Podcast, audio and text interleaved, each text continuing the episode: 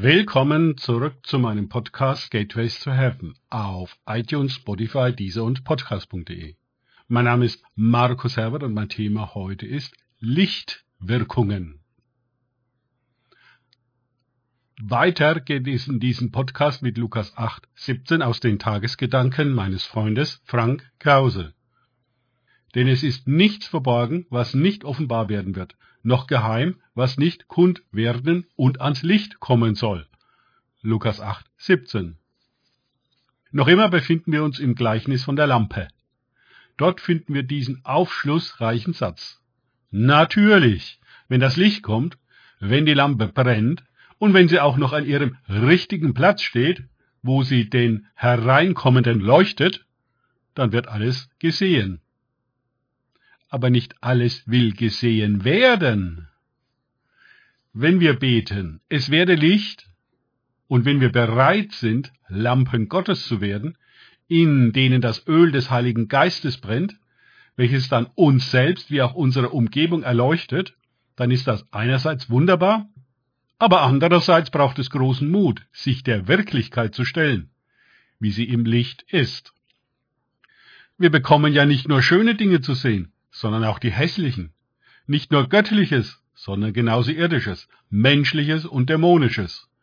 Wir finden, sowohl in uns selbst wie um uns her, ungeheure Verkehrtheit, Selbsttäuschung, Irrsinn und Dummheiten, die im Dunkeln gedeihen konnten, aber im Licht in ihrer ganzen Groteske sichtbar werden. Das wollen sie aber nicht. Das Licht tut weh. Die Wahrheit ist unerhört. Je länger die Verkehrtheit sich als richtig verkaufen konnte, die Lüge als Wahrheit und der Wahn als Bildung, desto krasser fällt unser Realitätsschock aus, wenn das Licht angeht. Dann beginnt die unendliche Aufräum- und Korrekturarbeit. Oh, wie viel haben wir uns über uns selbst und über alle Dinge vorgemacht. Das Gericht des Lichts ist kein moralisches oder religiöses Beurteilen, sondern einfach nur ein Offenbarwerden dessen, was und wie alles wirklich ist.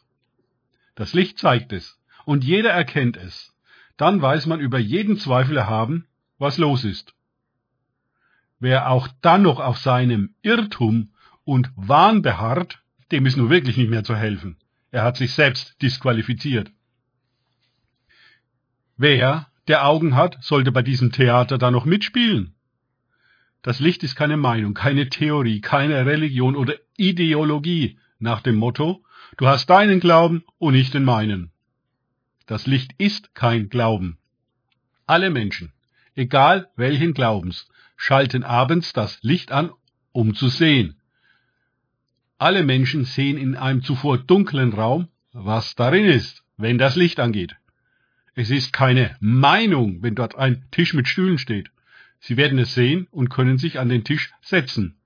Darüber braucht es keine Diskussion.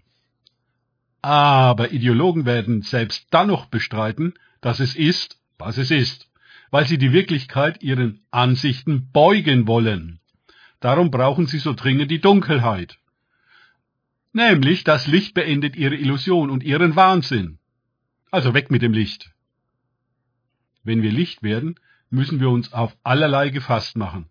Die Dunkelheit wird uns hassen und alle Ideologien dieser Welt versuchen, unser Licht auszuschalten, so wie sie es bei Jesus ausschalteten und bei seinem Sterben äußerste Finsternis die Welt erfüllte.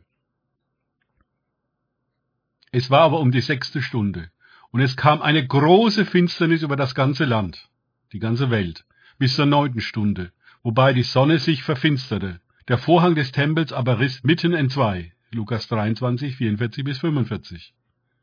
Nachdem das Licht wiederkam und der Vorhang zerrissen war, der so dermaßen dick war, dass auch nicht das geringste Licht hätte durchdringen können, konnten jetzt alle das geheimnisvolle Allerheiligste sehen. Und da war nichts.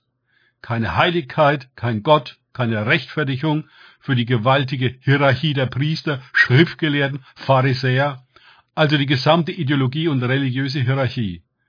Sie verwalteten ein aufgeblähtes, totalitäres Nichts. Denn Gott wohnt nicht in Tempeln, sondern in Herzen. Sein Haus muss ein lebendiges sein. Man kann ihn nicht einsperren in ein abgeschottetes, finsteres Heiligtum und Tabernakel aus Stein und Eisen. Das ist ja, als wolle man die Sonne in eine Kammer sperren.